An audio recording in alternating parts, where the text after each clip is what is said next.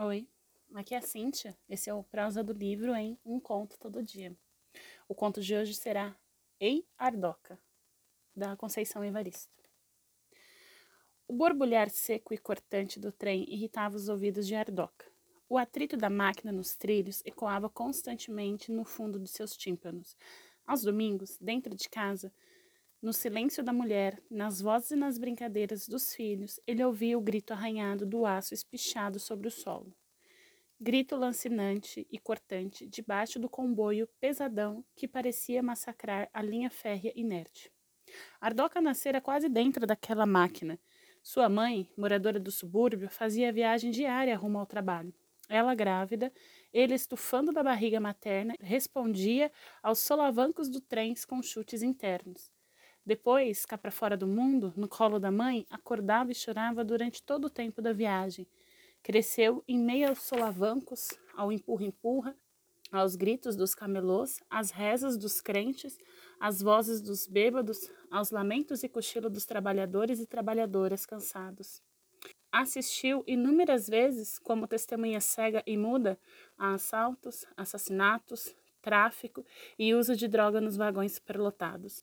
A cada viagem, Ardoca mais estranhava e desacostumava a vida do trem. Queria viajar com o mesmo descuido de alguns que jogavam porrinha ou dormiam durante o percurso, mas permanecia sempre desesperadamente acordado. Estava sempre atento, tenso, como se o trem a qualquer momento pudesse autocolidir, se auto-embarafunhar, fazendo com que o último vagão se fechasse em círculo sobre o primeiro e soltasse tudo pelos ares.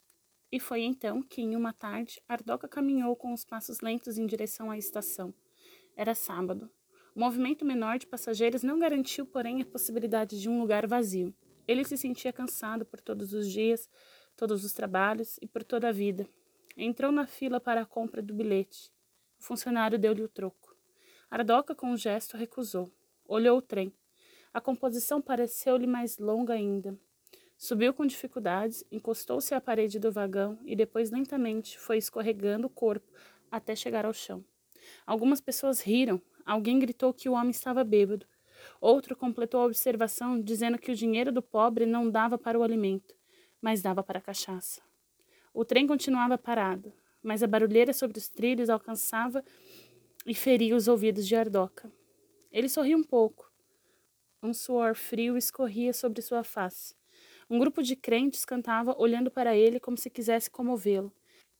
Aleluiavam aos altos brados um senhor que, segundo eles, falava em silêncio aos homens. Ardoca abandonava o corpo, que pendia lentamente para um lado. O passageiro do banco próximo encolheu o pé. Um camelô que vendia água pulou por cima dele para atender uma pessoa. Ardoca respirava com dificuldade. Debaixo do negro de sua pele, um tom amarelo desbotado aparecia. Uma mulher levantou, comprou um copo d'água e deu-lhe de beber, tentando reanimá-lo.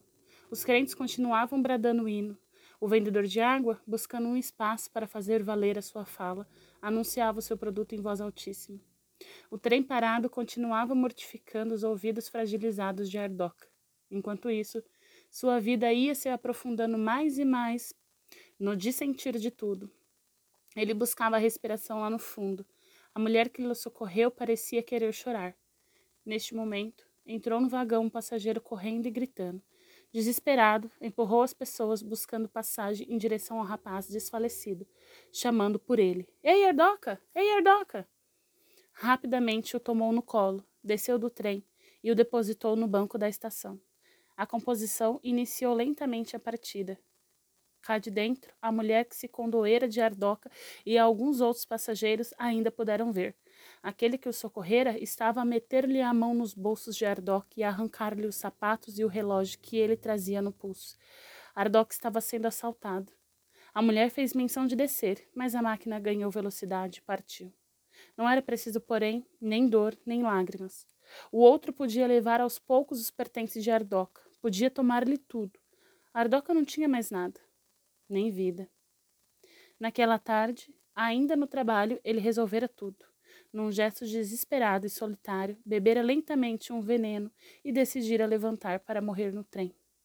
O outro levava os pertences de alguém que já despertencia à vida e jazia no banco da estação. O barulho da máquina sobre os trilhos entoava uma música requiem de descanso eterno para Ardoca. Amém. E essa é a Conceição Evaristo, sempre com seus contos maravilhosos. Vejo vocês daqui a pouquinho, no próximo dia.